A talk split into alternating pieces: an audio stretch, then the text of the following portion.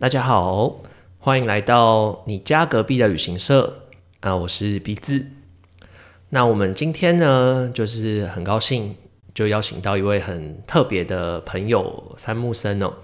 那我先说一下，就是我怎么会认识他，然后找到他。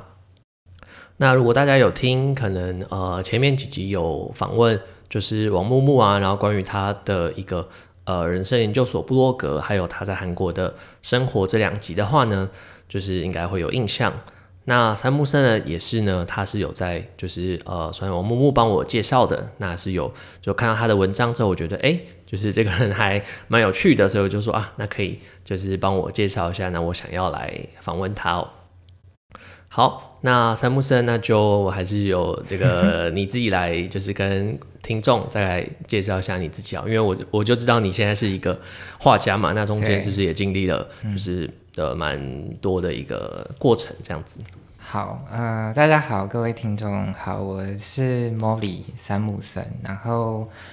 呃，我是一名半路从商学院杀出的插画家，这样子。那前面提到的王木木，其实是我大学时期的学妹。那那个时候我修的是气管跟广告，所以她是我广告系的学妹。但我在工作了两年之后，觉得我好像对于创作这件事情更有热情，所以后来慢慢的转换跑道，到现在变成一个全职的插画家。嗯哼。哎，你们系是不是很多转换跑道？我觉得可能是因为系所本身的课都蛮弹性跟开放的，所以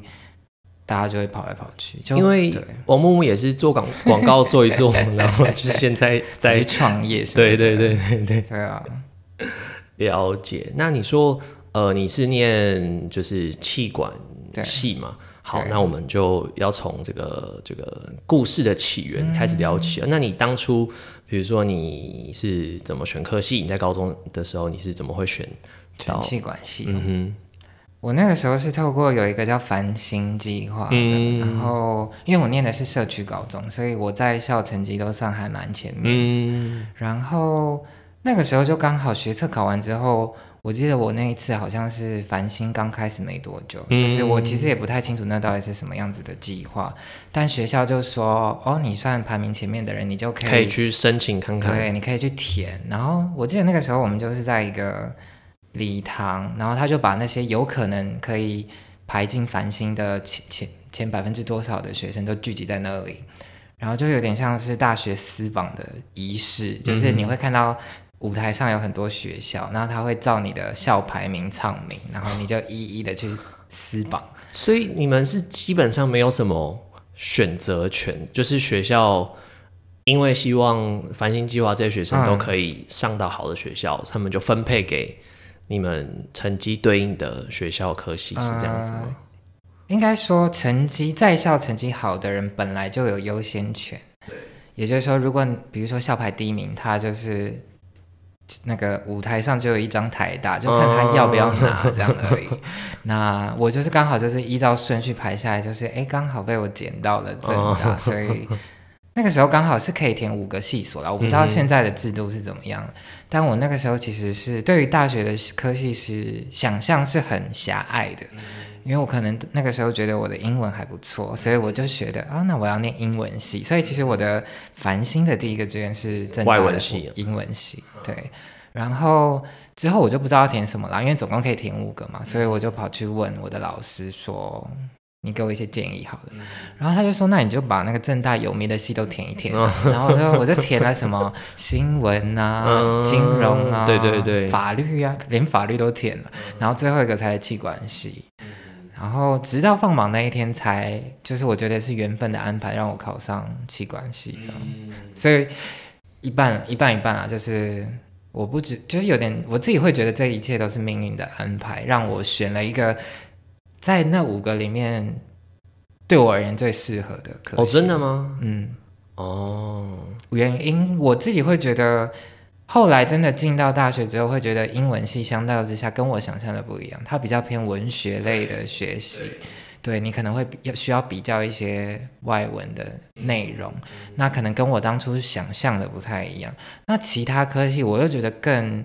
它又是更专业的某一个领域的东西，比如说法律或新闻，就那种东西，感觉你真的念了，你很容易出来就是做那个。你不去做这个，感觉就就太怪了。对对对对对。所以我会觉得气管系好像是一个最弹性的位置，发展比较多元，就对它可以让我有更多的时间去知道自己到底想要干嘛。嗯哼，了解。那所以其实你念。大学的时候是还蛮开心的，你也有想好说，哎，我可能毕业之后要做什么这样子吗？我觉得也是一路摸索，哎，在大一的时候其实觉得有一点痛苦，也也没有到很痛苦啦，但那个我觉得那个痛苦的点有一部分是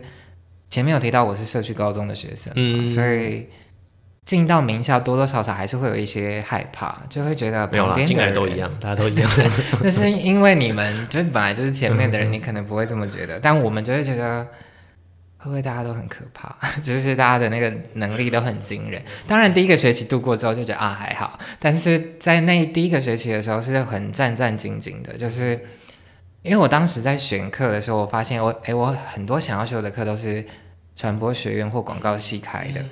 但我修不到，因为我没有那个资格，所以我当初有一个目标，就是我希望我可以 apply 那个双主修的资格。那一部分就是你需要在系上的成绩又很不错，那你就知道，就是这些明明就是各地的精英上来的，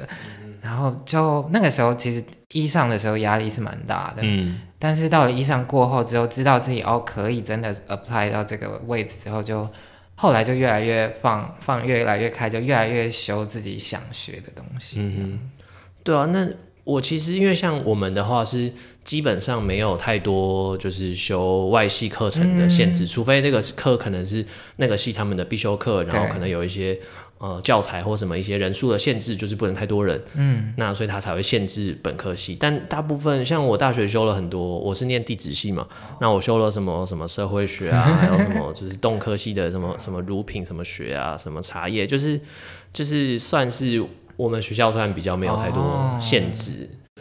我觉得可能跟人应该说名额有关，嗯哼，因为如果一个班他顶多收二十个学生或三十个，那其实竞争很激烈，他光自己系上的人都不一定都可以讲到，所以唯一的办法就是双双主修。混进去，对对啊，可能要看课，因为像如果是可能呃广告摄影，那他有什么器材啊或者什么那些限制，那当然不可能让就不方便，就是很多人来来旁听旁修课嘛，方便，嗯。那所以说，你就是算大学毕业之后，你就算做了这个科系相关。我记得你是做一个呃艺术品的的一个。嗯，我第一份工作是做跟展览有关，因为我在大学的时候就意识到，哦，我想要做的工作跟。文创那个时候，文创这两个字很好，然后现在就是很好。现在就是有一种，就没有说，我是说这个产业是好的，但是就是当然希望它越来越蓬勃啦，当然。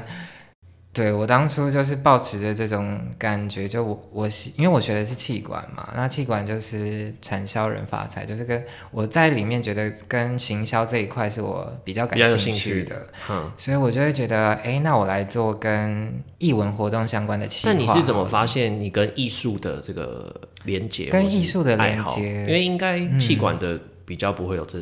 方面的。我觉得慢从。一开始从念到广告系的一些课之后，就可以感觉到一些不一样。然后加入的一些实习的单位，像那个时候正大有一个叫数位平台的，就是专门学 Photoshop 跟 Illustrator 的。那后来，因为我觉得对我而言印象比较深，是我有参加那个富邦艺术基金会办的展览。然后我是在那个展览叫粉乐顶，在那档展览里面，我感觉到。我想要做的事情跟这件事情很像，所以我在大，因为我多留了一年，我念到大五，大五那一年我就是做了很多实习，可能跟电影有关、表演有关、展览有关。我觉得想要试试看，我到底对哪一块特别感兴趣。嗯，对，所以毕业之后就会觉得，哎，那我先来做展览相关的企划，这样子。哦，所以应该也算是你，就是除了双主修之外，你也接触很多就是不同领域的的东西，了解。所以说毕业之后第一份工作是一个展览的活动企划，对活动企划大概做了一年吧，但就觉得公司很小，每个人要做的事情很多，对。对，我的印象很深刻，就是那个时候都是要赶末班的捷运，好，就不是十二点哦，是超过十二点哦。就是那个时候，因为末班可能哦，都我知道，我，最近有搭十二点半。对，就是那种，就是你必须要，因为你又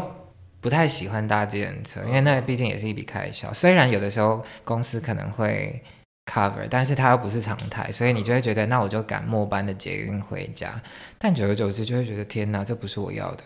所以后来才又做了一次的调整，我就跑去外贸协会，外贸协会。做的当然也是展览相关的，但是那个展览的内容就差蛮多的。对，就是我那个时候做的工作，其实是要选拔台湾精品，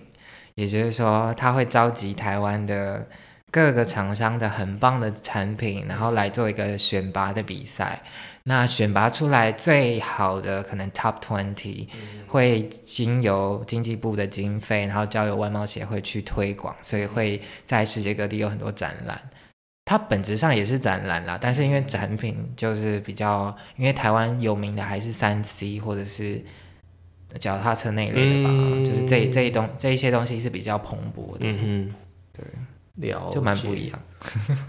哦，好，那我们就就是题外话一下，那就想要就是挑战一些这个我们有一些什么所谓的职场的格言呢，就是大家不知道找工作，或是大家在求职的过程，就会可能听到呃有些人说啊，就是啊我们工作，嗯，就第一份工作一定要好好选，然后一定要就是做久一点啊，然后一定要做个几年啊，然后我们说我们学习一个专业，我们需要学习一万个小时，那你才会学到一个专业，那一万一万个小时，然后除以除以可能八除以多少是就是三年嘛？那你你觉得你觉得呢？对我而言呢，我真的是没有办法在一个我待不下去的地方硬跟他拼，就就瞎好。我就会觉得你就是，如果你真的在一个你没有那么喜欢的东西，或者是你觉得你能够得到的东西已经有限了，你还跟他瞎耗，那反而是浪费你的时间啊。那你怎么不赶快找一个或许可以把你喜欢的比例变得更大的一个地方？嗯，当然，这种问题其实你转换转换跑道、转换职场，每个嗯面试的人都会问啊。对可是我就会觉得，我们为什么一定要？如果这个东西你已经知道它已经不适合你了，已经不是最好的地方，那你为什么要将就呢？嗯哼嗯。哦，我觉得真的是艺术家哦，真的蛮浪漫的。因为刚刚都也没有听到你提到就是收入啊，或者是这个的部分啦。对对对，所以你是把可以，或是不能说怎么讲，应该说你会把你自己喜欢或者你这个工作的一个感觉比例比较重，相对于可能收入这样子。我真的觉得我自己以前真的在当社畜实习，那个收入真的不是我的而且你还要租房子，对不对？你是没有，我是住住家里，哦住家里，所以就省蛮多的。嗯，但我自己在评量的时候，这一直都不是我的第一个顺位。我做的那个第一个第一份工作，我要半夜回家，那个时时薪啊，薪水还不到三万呢。我靠，啊你每天做 做到十二点，但我那个时候会觉得，因为第一个，我认为我想要做跟译文相关的事，所以我是一个投资啦。对嗯，我真的觉得在那一年的时间，我学到了很多。因为后来去了外贸协会，它就是一个相对体制比较完整的组织嘛，然后有点半公家机关，所以也有什么公文系统啊。其实你之前办的那些活动，你上网公文系统一查，其实资料都有。所以其实对我而言，就是相对容易太多了。就是我根本不需要花太多时间，我就可以完全上手，然后。我也不需要花很多，就是我的下班时间是很而准时，且待遇应该也好蛮多的。待遇就是瞬间高了三三五十趴吧，跟公务员的那个对啊，所以你是考试进外贸没有，我那个时候是考试，对不对？他有分正式员工，但我是约聘的，对，因为我其实知道自己不会在这个地方待太久，就是 毕竟我就是心里还是想着可能跟艺术有关的事情，只是哪一块我还不确定。但这个地方，因为我就是经历了前一段之后，我觉得我需要好好的休息一下。哦，可以所可以可以休养一下。当初对，当初是抱持着这种心态，就觉得试试看，在一个比较有体制的公司待，看比较稳定的这样对，嗯因为之前的状态是人很少，然后体制又很不完全，所以你可能很多错误会不停的犯，因为你没有太多的时间可以让你调整学习，也没有很多人可以帮你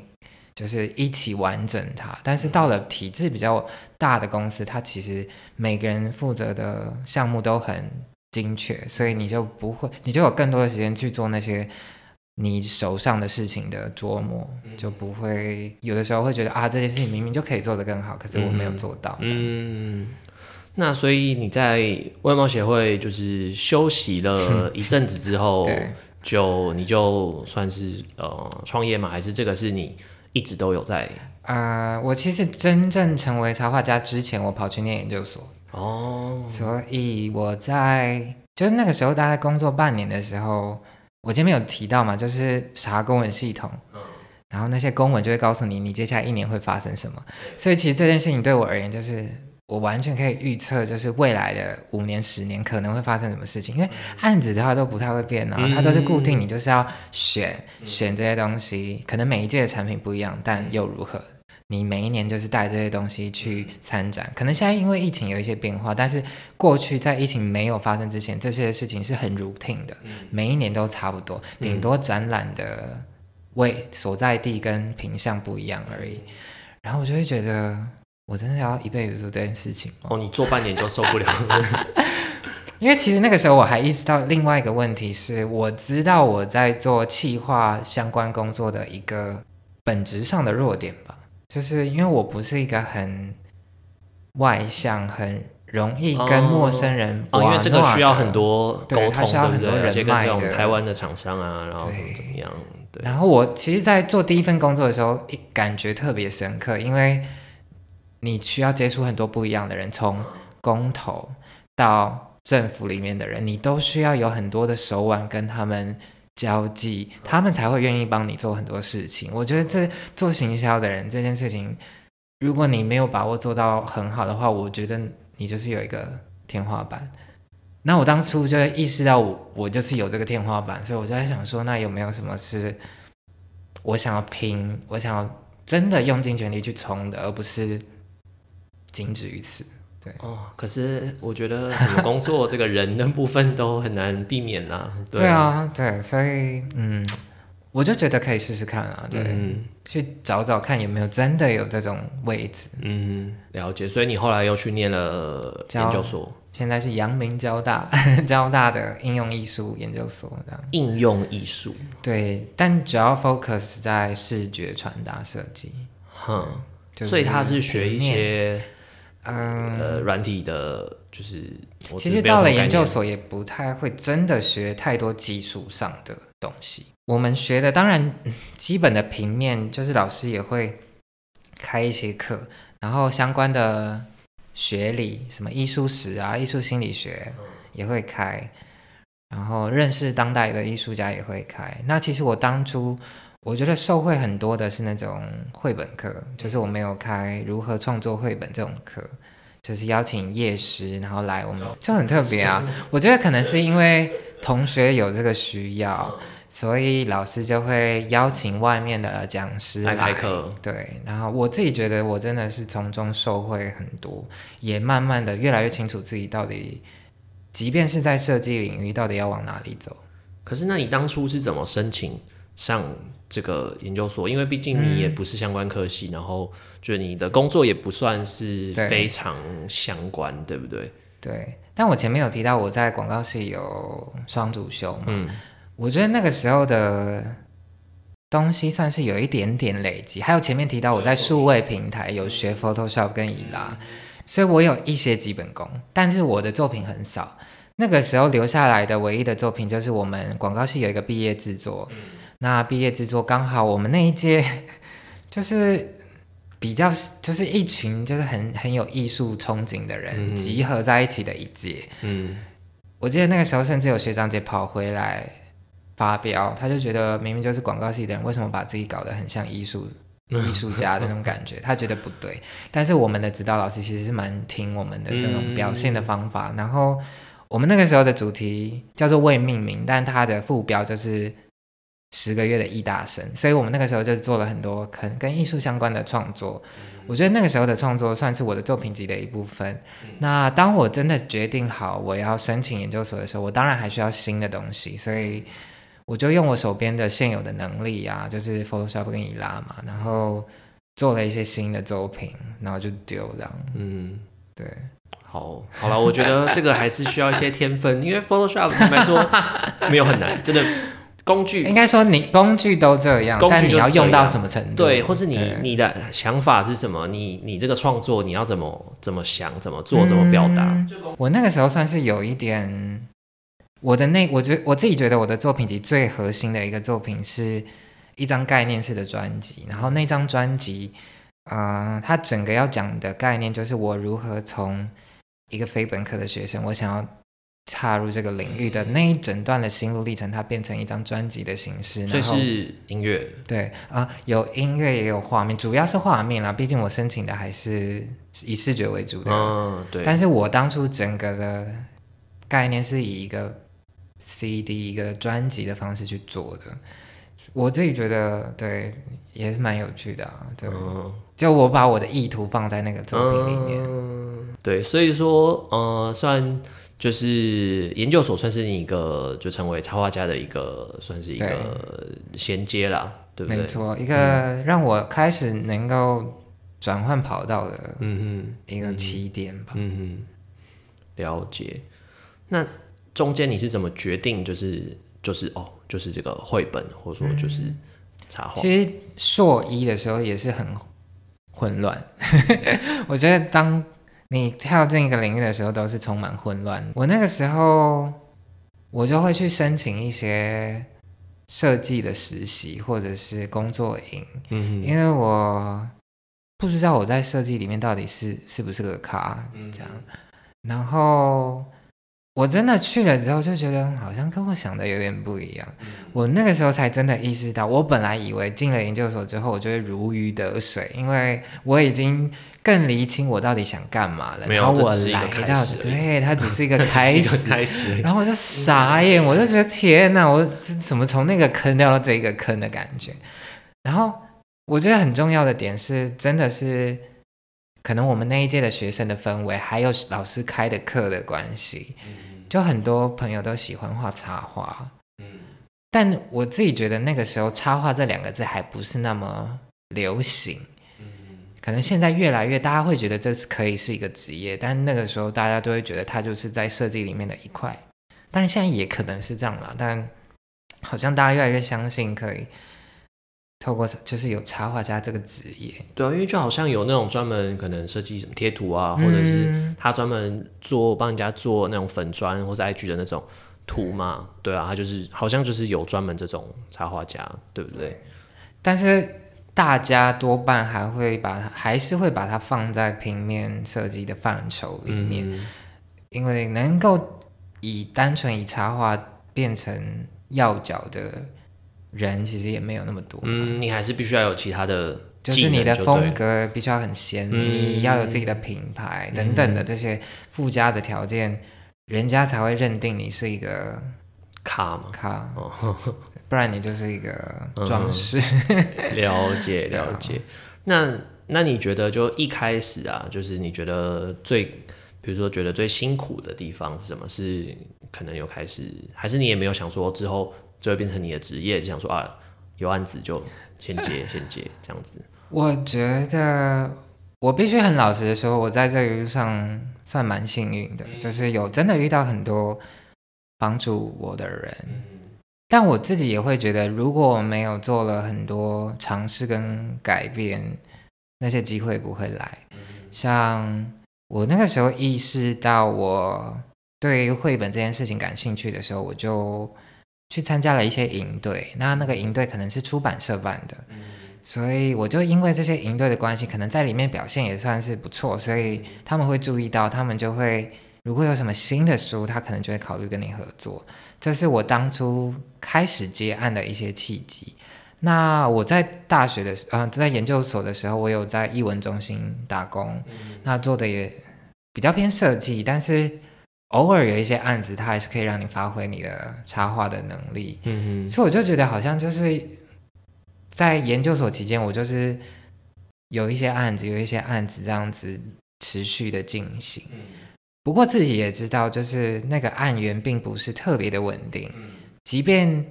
就是你的朋友知道你做这这件事情之后，他会开始给你案子，他可能最近有什么想做的，他就会介就是推荐给你或者介绍给你。但是你可以知道，就是这这个收入其实是不稳定的。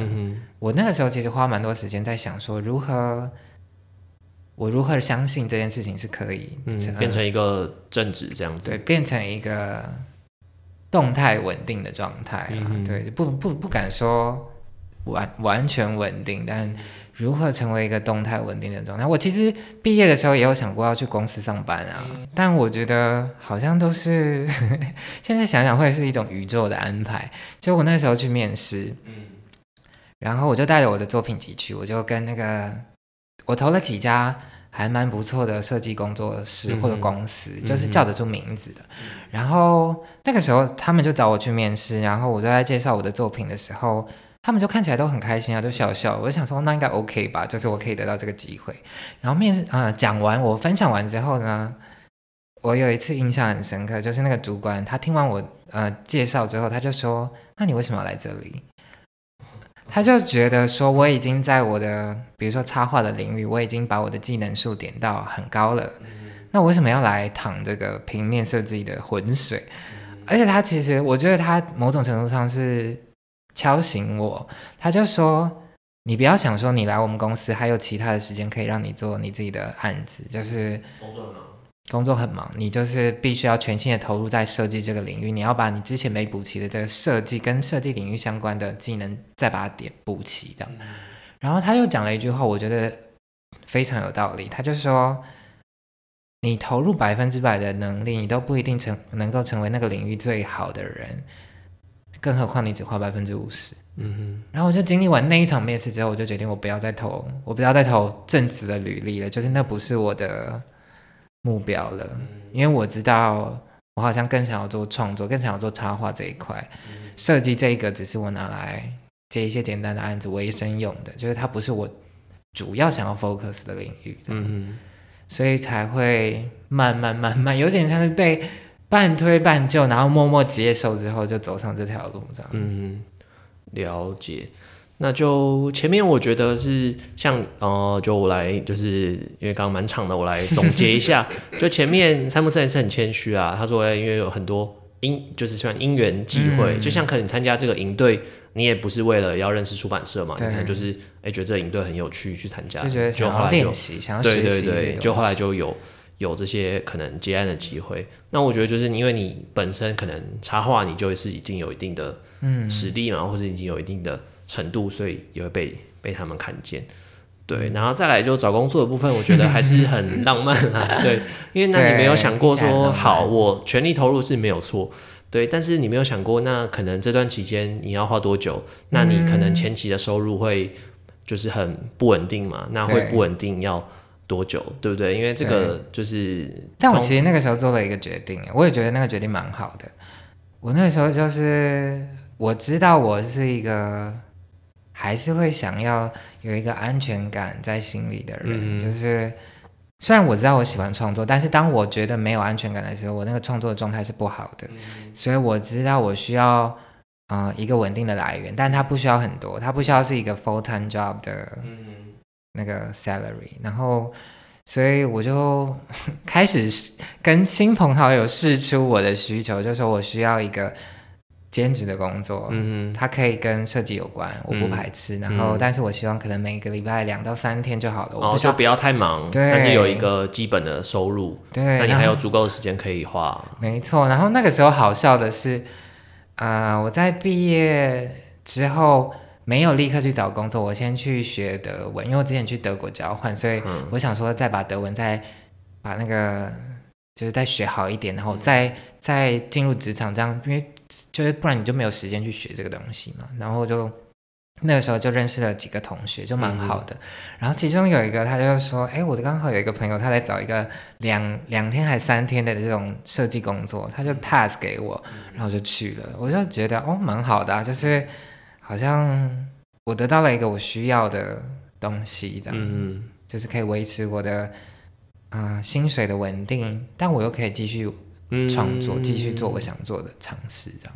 对啊，因为就这个这个套一下王木木的说法啊，叫帮工作嘛，就是老板拿拿钱换你的时间嘛，对啊，但一般就是我们都是可能一个月一个月工作，一个礼拜上班五天，就你比较难找到这种。我我只花一个礼拜花三天三天，对，可是你还是要给我钱，对，给我钱，对，还有劳健保有没有？对对啊，这个都是都是成本啊，对啊对啊，就如果如果说老板就是要负担你一个月劳健保，那我为什么不就害了你一个月？我只我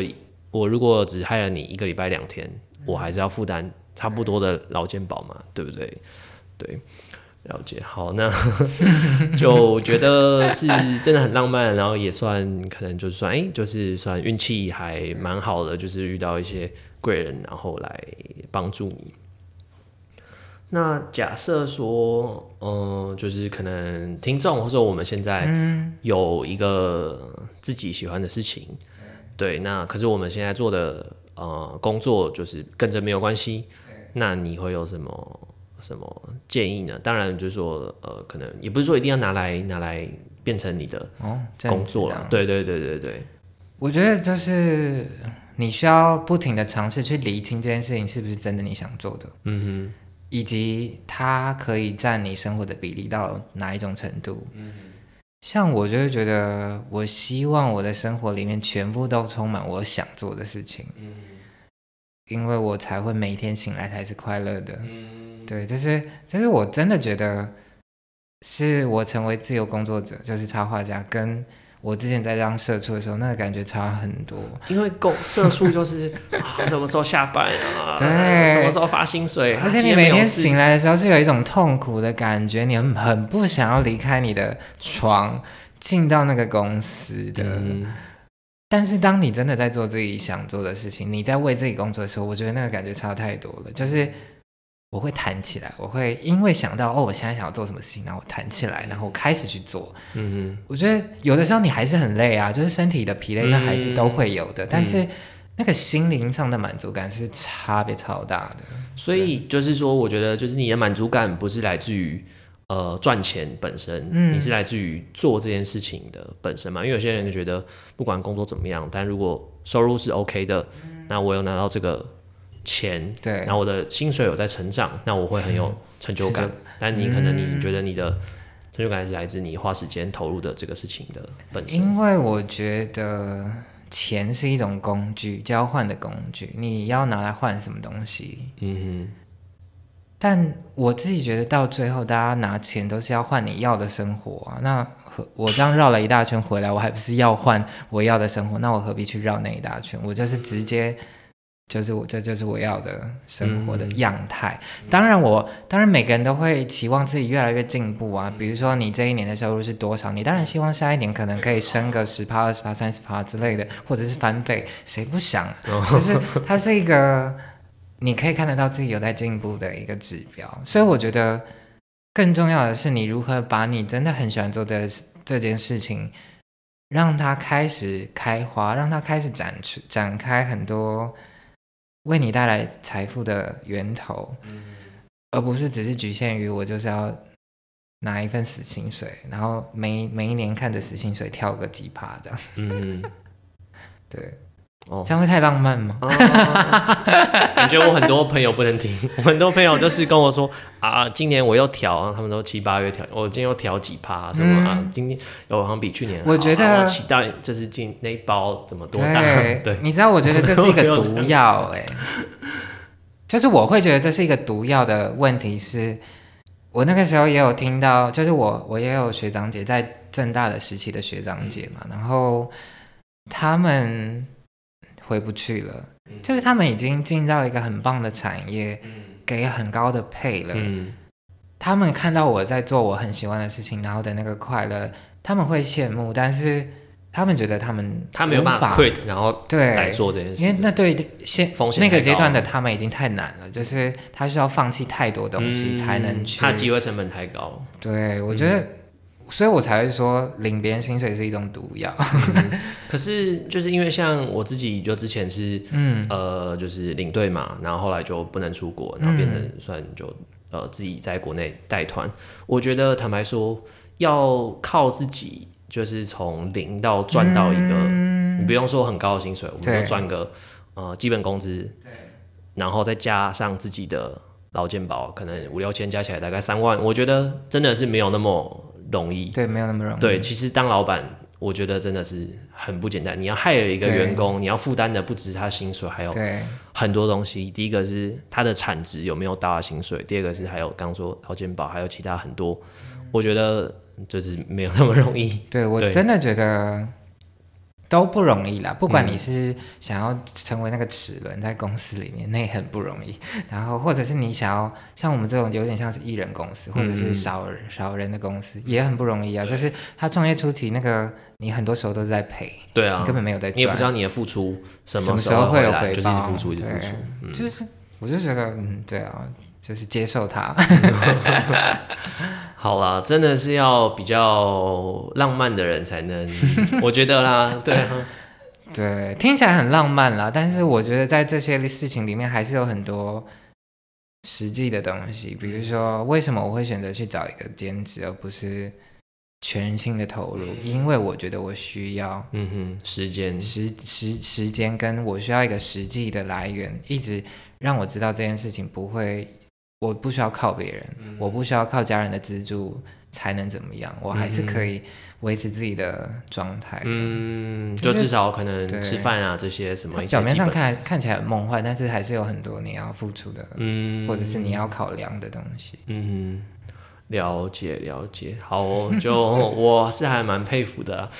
对，那就那最后想就是跟三木生聊一下，那像你现在在做的，比如说你近期的作品啊，你有没有觉得什么想要跟大家分享的这样子？近期的作品啊，近期我在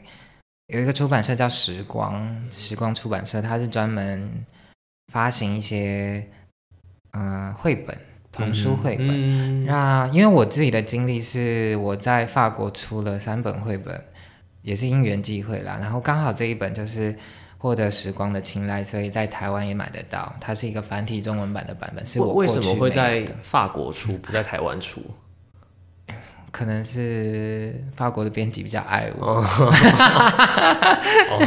自己说，对，因为我我也觉得那也是另外一段缘分啦。就是如果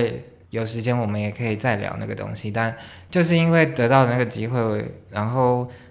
法国的读者也喜欢，所以我陆续的几件作品都是在法国出。那刚所以好法国读者是写法文跟你说吗？就是你会看到一些书评啊，或者是我也有听到他们在广播节目或电视节目介绍我的书，讲法文吗？对啊，然后你就觉得那是一个很奇妙的感觉，就是我明明就不讲法文，但是我的书在法国，然后得到了一些可能全国性的广播节目在介绍，或者是电视台，然后你就觉得哦，我觉得这努力的让这两者都越来越好的，嗯对所以如果大家有兴趣的话，可以到博客来搜寻，就是它叫《爸爸的小货车》，是一个跟亲子有关的内容。对，如果有兴趣的话，可以找来看。，OK，就是时光出版社，对，然后是爸爸的小小货车货车，嗯，没错。嗯哼是我的我自己的啦，第一本繁体中文的作品。哼，好，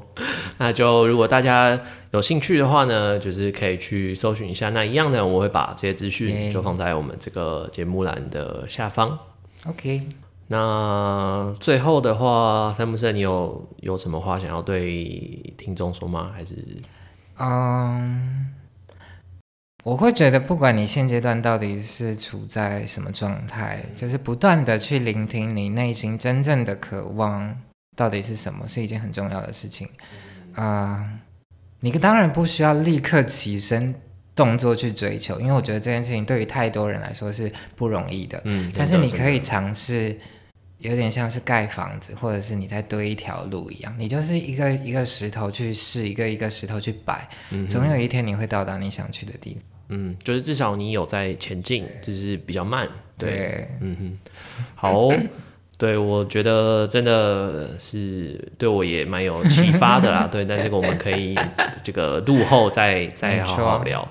对，那就今天我们就很感谢三木森。那我们节目呢就到这边，那也是一样，我们一周呢会上架就是一集的节目。那如果任何想跟我们说的话呢，都欢迎到呃我们的粉丝专业，然后就是还有 IG 或者是你可以去 Apple Podcast 留言给我，都很欢迎。好，那我们今天的节目呢就到这边，大家拜拜，拜拜。